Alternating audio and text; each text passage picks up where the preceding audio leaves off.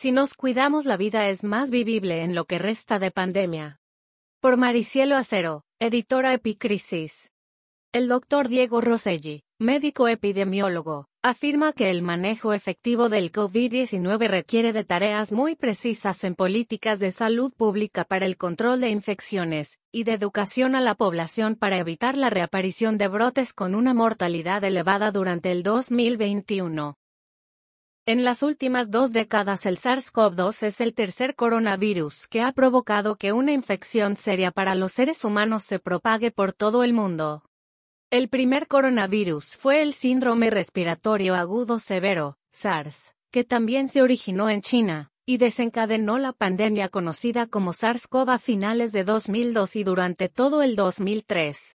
El segundo fue el síndrome respiratorio de Oriente Medio, MERS, causado por el coronavirus, que se originó en la península arábiga en 2012.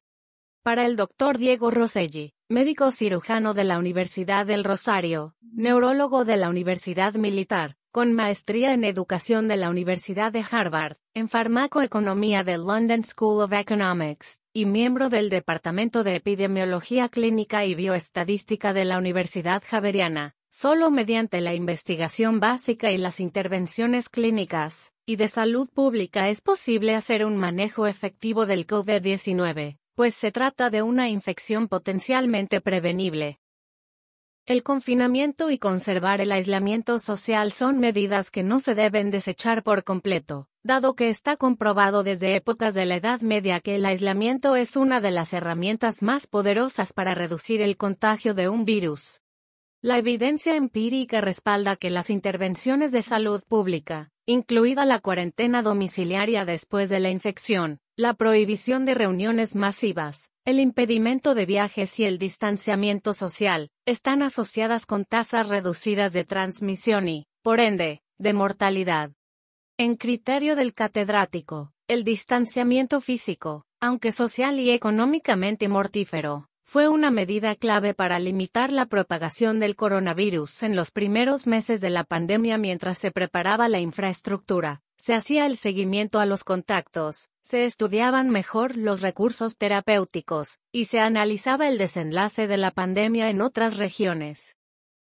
El profesor Rosselli cree que lo más seguro es que en Colombia, como en todas las demás latitudes, haya un rebrote, pero no con las mismas características que tuvo la pandemia durante los primeros seis meses. Al hacer el ejercicio de analizar el comportamiento del virus en otros países para predecir el comportamiento que puede tener el virus en Colombia, llama la atención que en Alemania, y en Europa en general se ha producido un aumento de los casos, pero no ocurre lo mismo con los fallecimientos.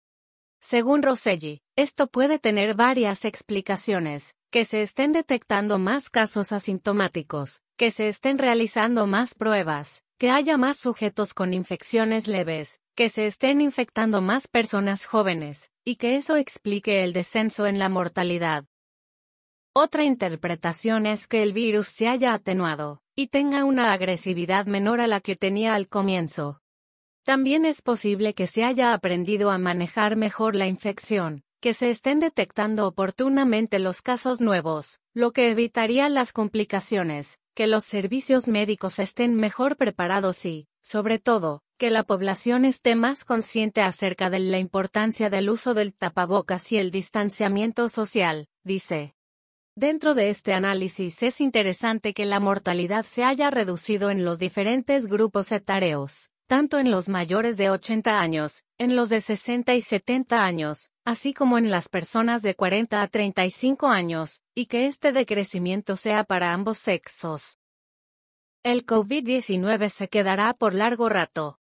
Existen dos problemas graves en epidemiología y en la vida diaria, explica Rosselli. El primero es andar comparando y el segundo, no comparar, es decir, no aprender las lecciones que se puedan derivar de otras epidemias con virus previos, así como no escarmentar con el comportamiento de la pandemia en otros lugares, pero tampoco se puede pretender que en el territorio colombiano vaya a ser igual. La información es imperfecta en todas las partes y de distintas maneras. En razón a lo anterior, no se sabe si las comparaciones son válidas. El nexo entre la intensidad de la acción de salud pública, y el control de la transmisión se desprende de la propagación de la infección en el resto del planeta. De ahí que hacer comparaciones internacionales es complejo, más en lo que respecta al número de casos, ya que en muchos países puede haber un subregistro. Con los fallecimientos suele haber más precisión, puntualiza el profesor. Al equiparar a Colombia con el resto de los países latinoamericanos, podemos apreciar que no estamos tan mal. Estamos por debajo del promedio suramericano, por encima tenemos a Brasil, México, Chile, Perú, Ecuador, Bolivia y por debajo están Argentina, Costa Rica, Uruguay.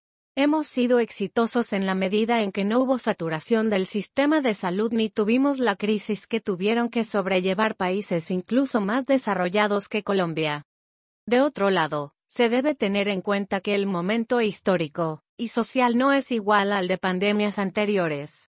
No se puede parecer un virus que circula en medio de una población hambrienta, desnutrida, que está en plena posguerra, como las que ocurrieron hace un siglo, con este coronavirus que transita en sociedades industrializadas y tecnificadas.